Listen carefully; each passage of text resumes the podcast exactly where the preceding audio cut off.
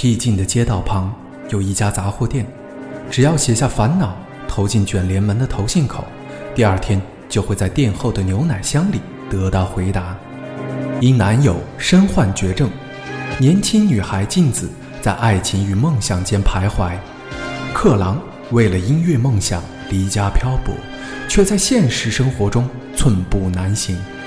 少年浩介面临家庭巨变，挣扎在亲情与未来的迷茫中。他们将困惑写成信，投进杂货店，随即奇妙的事情竟不断发生。生命中的一次偶然交汇，将如何演绎出截然不同的人生？欢迎收听《解忧杂货店》，日本推理小说天王东野圭吾作品，雪雁播讲。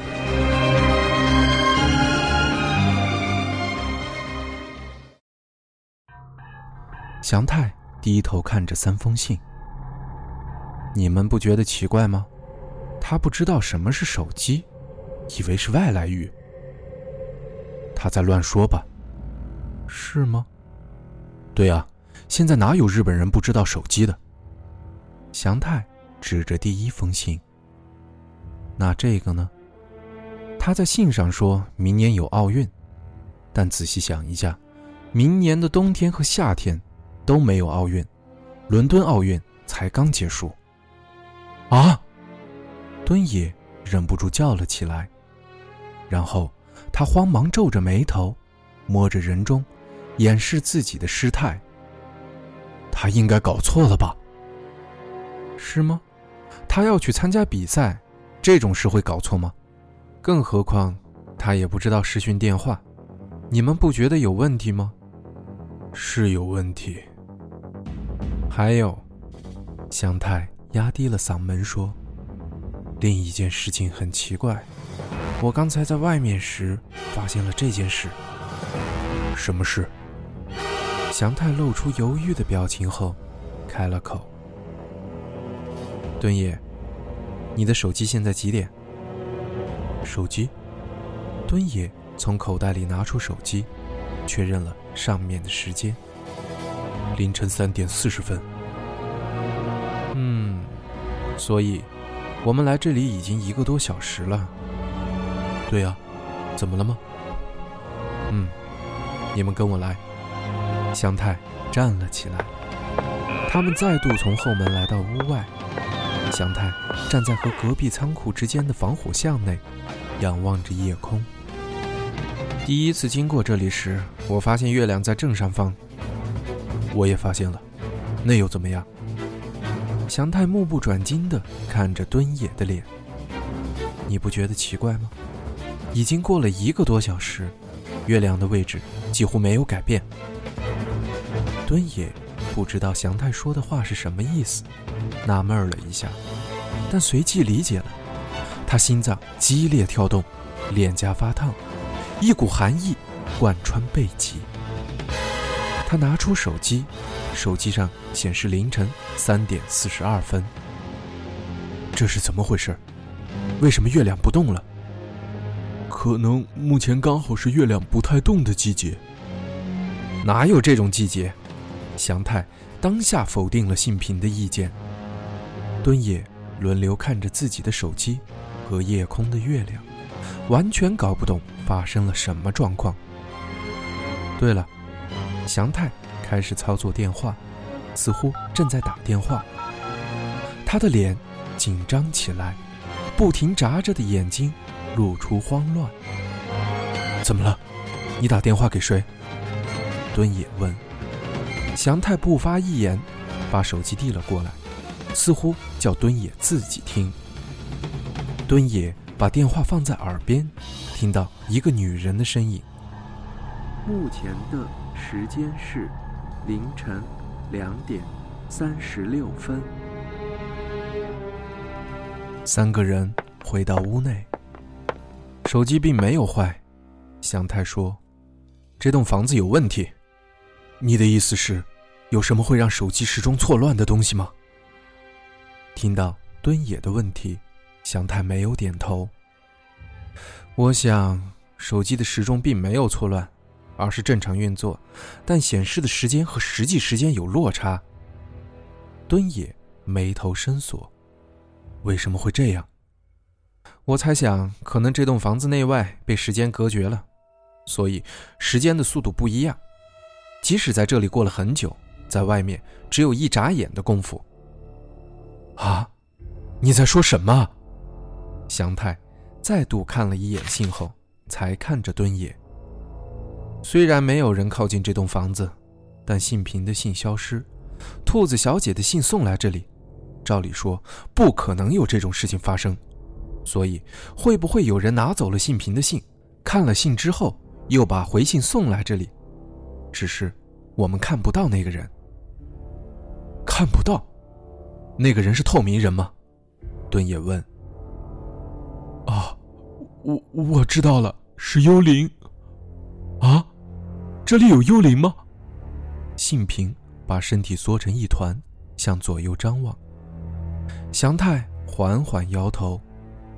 既不是透明人，也不是幽灵，那个人不是这个世界的人。他指着三封信，继续说：“是以前的人。”以前，什么意思？敦也尖声问道。我以为是这样的：铁卷门上的投递口，还有牛奶箱，都和过去连接。过去的某个人把信投在那个时代的浪氏杂货店。现在这家店就会收到信，相反的，只要把回信放在牛奶箱里，就等于放进了过去的牛奶箱。虽然我不知道怎么做到的，也不知道为什么会发生这种事，但只有这样可以解释得通。原来兔子小姐是以前的人，祥太总结道。敦爷爷没有立刻说话，因为他不知道该说什么，大脑拒绝思考。怎么可能？他终于挤出这句话：“怎么可能有这种事？”我也不相信啊，但只有这样才能解释。如果你觉得不可能，那你来说说，有什么可以说明现在眼前的问题？被祥太这么反问，敦爷无言以对。当然，他无法合理解释目前的情况。还不是因为你写回信，把事情搞得这么复杂。他没好气的责怪信平：“对不起，没必要责怪信平啊。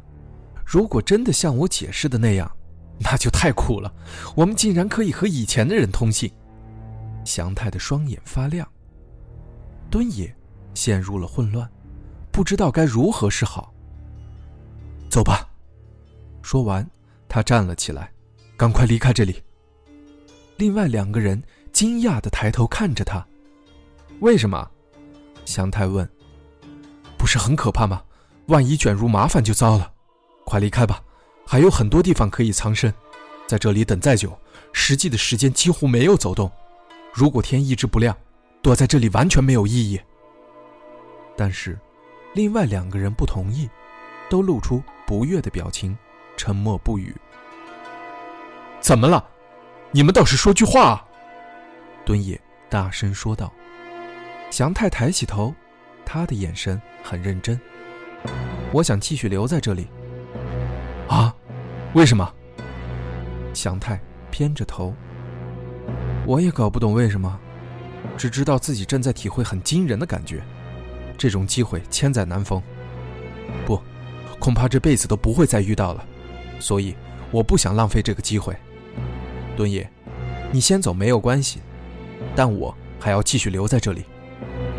留在这里做什么？祥太看着排在桌上的信，先写回信，因为和过去的人交换书信太了不起了。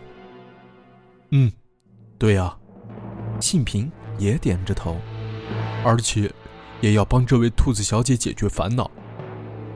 敦野看着他们，稍稍后退，用力摇着头：“你你们脑筋有问题，到底在想什么？”和以前的人交换书信有什么好玩？别闹了，别闹了！万一被卷入麻烦怎么办？我不想和这种事有任何牵扯。所以我说了，你想走就走。祥太的表情很温和。敦也用力吸了一口气，他想要反驳，却不知道该说什么。随你们的便，万一有什么事，别找我。他走回合适，拿起行李袋，没有回头看另外两个人，就从后门走了出去。他仰望天空，圆月仍然在刚才的位置，几乎没有移动。他拿出手机，他想起手机内有电波钟，自动校对了时间。液晶荧幕上立刻出现了时间，但和刚才听到的报时的时间只相差不到一分钟。敦也独自走在没什么路灯的昏暗街头，夜晚的空气很冷，但他的脸颊很烫，所以并不在意。怎么可能有这种事儿？他忍不住想到，邮件投递口和牛奶箱可以连接过去。那个叫月亮兔的女人，从过去投信到现在。太荒谬了！虽然这种说法可以解释所有的现象，但这种事不可能实际发生。一定有哪里搞错了，一定有人在恶搞。即使祥太的假设成立。当然要避免和这种异常世界有任何牵扯，万一发生了什么状况，也没有人会帮忙，必须靠自己保护自己。之前一直都是这样，和别人有过多的牵扯都不会有什么好事，更何况对方是过去的人，对目前的自己毫无帮助。走了一会儿，来到大马路上，不时。有车辆经过，他沿着这条路往前走，看到前方有一家便利商店。他想起刚才信平很没出息地说肚子饿了的声音。如果在那栋房子里不睡觉，恐怕会更饿吧。他们到底想干什么？还是说，因为时间几乎停摆，所以也不会觉得饿？这种时间，走进便利商店。很可能会被店员记住长相，还会被监视录像机拍到。不必理会那两个人，他们会自己想办法。虽然敦也这么想，但还是停下了脚步。便利商店内除了店员以外，并没有其他人。敦也吐了一口气：“我这个人，真是太好了。”他把行李袋藏在垃圾桶后方，推开了玻璃门。他买了饭团、甜面包、宝特瓶饮料，走出了便利商店。店员是一名年轻男子，没有看敦也一眼。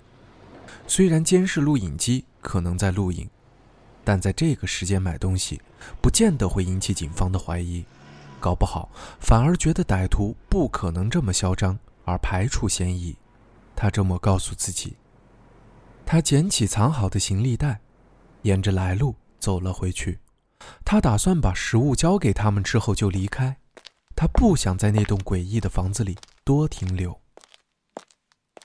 他来到废弃屋，幸好沿途都没有遇见任何人。敦野再度打量着那栋房子，看着紧闭的铁卷门上的信件投入口，忍不住想：如果现在把信投进去，不知道会寄到哪个时代的浪矢杂货店。他走过和仓库之间的防火巷，绕到屋后，发现后门敞开着。他探着头走进屋内。啊，敦野！信平兴奋地叫了起来：“你回来了！你走了一个多小时了，我以为你不回来了。”一个小时？敦野看了一眼手机上的时间，只有十五分钟而已。而且，我不是要回来。只是给你们送吃的而已。他把便利商店的塑胶袋放在桌上。虽然我不知道你们要在这里留到什么时候。哇！信平满脸欣喜，立刻接过饭团。你们在这里永远等不到早上。敦也对祥太说：“我们想到一个好方法。好方法？刚才后门不是打开着吗？对呀。”只要把门打开，屋内和屋外的时间速度就一样。我和信平两个人试了很多方法后，终于发现了，所以和你之间的时间只差一个小时左右。原来是这样。敦也看着后门，到底是怎样的机关？这栋房子是怎么回事？我也搞不懂是怎么回事，但这么一来，你就没必要离开了吧？即使在这里，也可以等到天亮。对呀，我们还是在一起比较好。信平也表示同意。但是你们还是再继续写那些奇怪的信吧。有什么关系吗？如果你不喜欢，不要参与就好。虽然我很希望你也可以提供一点意见。听到祥太的话，敦也皱着眉头。提供意见。你走了以后，我们写了第三封回信，没想到又收到他的回信。总之，你先看一下信。敦也看着他们，两个人都露出期待的眼神。我只看一下而已哦。说完，他坐在椅子上。所以，你们写了怎样的回信？嗯，这里有草稿。祥太把一张信纸放在他面前。祥太他们的第三封回信内容如下：这次由祥太负责写信，字写得很清楚，也用了不少汉字。关于手机的事，请你忘了吧，和你目前的情况没有关系。希望你可以再详细介绍一下你男朋友的情况，他有什么专长？你们有共同的兴趣吗？最近有没有一起去旅行过？有没有看过电影？如果他喜欢音乐，喜欢最近哪一首畅销的曲子？如果你愿意分享这些情况，我也比较方便提供意见。拜托了，因为换人写信，所以字迹不同，请不必放在心上。浪矢杂货店。这是怎么回事？为什么要问这些事儿？敦野甩着信纸问：“因为我们想首先确定月亮兔是哪一个时代的人。如果连这个都不知道，根本在鸡同鸭讲。那直接这么写不就好了吗？问他目前生活在哪一个时代？”听到敦野的回答，祥太皱起眉头：“你倒是为对方设身处地想想看，他根本不了解我们的状况，突然这么问他。”他不是会觉得和他通信的人脑筋有问题吗？敦野吐着下唇，用指尖抓着脸颊，他无法反驳。那他在回信里写了什么？祥太从桌上拿起信封，反正你自己看吧。有什么好故弄玄虚的？敦野心里想到，从信封里拿出信纸。谢谢您一再回信。之后，我又继续调查了手机的事，也问了周围的人，但还是无从了解。虽然我很在意，但既然和我没有关系，现在就暂时不去想这件事。如果您日后愿意告诉我，我将会很感激。您说的对，我似乎应该介绍一下我们的情况。正如我在第一封信中所提到的，我是运动员。他以前也从事相同的运动项目，所以我们才会认识。他也曾经有机会参加奥运，但是除此之外，我和他真的是很普通的人。我们的共同兴趣就是看电影，今年看了《超人》《洛基二》，还看了《异形》。他说很好看，但我不喜欢看那种电影。我们也很喜欢听音乐，最近很喜欢狗呆狗乐团和南方之星乐团。您不觉得《亲爱的艾丽》是一首名曲吗？在写这些时，忍不住回想起他还很健康的那段日子，心情特别愉快。浪矢先生，这该不会正是你的目的吧？总之，我们的书信来往，这种说法似乎有点奇怪，但是的确激励了我。如果可以，希望明天也可以收到您的回信。月亮兔。原来如此。看完之后，敦也轻声嘀咕道：“异形和心爱的艾丽，这么一来，就可以大致抓出他是哪一个年代的人了。我猜想，应该和我们父母的年纪差不多。”祥太点点头。我刚才用手机查了一下。啊，对了，在这栋房子里，手机不通。但只要把后门打开就通了。先不管这些，我查了下他信上提到的那三部电影上映的年份，全部都是一九七九年，《心爱的艾丽》也是在一九七九年推出的。敦也耸了耸肩，很好，那应该就是一九七九年了。对，所以兔子小姐要参加的是一九八零年的奥运比赛。是啊，有什么问题吗？祥太目不转睛地看着敦野的眼睛，似乎要把他的心看穿。干嘛？敦野问。我脸上有什么东西吗？怎么可能？你不知道吗？信平不知道也就罢了，没想到你也不知道。不知道什么了？欲知后事如何，我们下期再见。